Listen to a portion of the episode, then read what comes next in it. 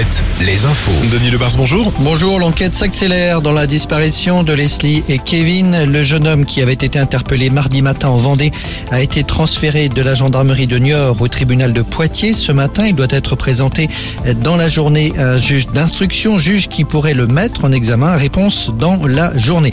La première garde à vue a conduit hier à l'arrestation d'une seconde personne, un jeune de 22 ans, lui aussi interpellé à La Rochelle, mais domicilié à Puyraveau, non pas en Vendée, mais en Charente-Maritime, la commune où des affaires personnelles des deux disparus avaient été découvertes dans un conteneur à vêtements. Pour ce second suspect, la garde à vue peut se poursuivre jusqu'à demain après-midi. Une arnaque à la carte bleue. Trois femmes et un homme âgés de 22 à 35 ans, originaires de Bosnie, ont été interpellés cette semaine en Corrèze après avoir été repérés une première fois dans le Finistère, dans des centres commerciaux. Ils avaient pour spécialité de repérer les cartes, le code des cartes bancaires composées sur les distributeurs par les personnes âgées.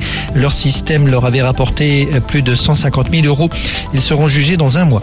Social, le journal Les Échos publie aujourd'hui les derniers résultats du baromètre de l'égalité homme-femme en termes de salaire dans les grandes entreprises.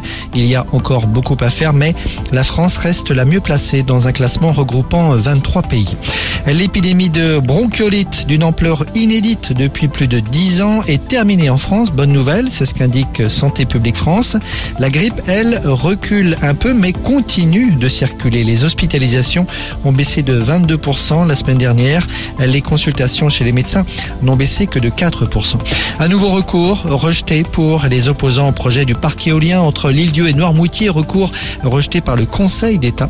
Ce sont, rappelons-le, 62 mâts qui doivent être érigés au large des deux îles. Un carré final inédit en Coupe de France de football. Nantes, Toulouse, Annecy et Lyon qualifiés pour les demi-finales. Le tirage au sort, c'est pour ce soir. Les matchs, ce sera dans un mois. La météo avec manouvellevoiture.com. Votre voiture d'occasion disponible en un clic. Rien de nouveau. Le temps reste frais ou froid, c'est selon, sec et lumineux. Encore peu de nuages cet après-midi sur nos régions. Des conditions quasi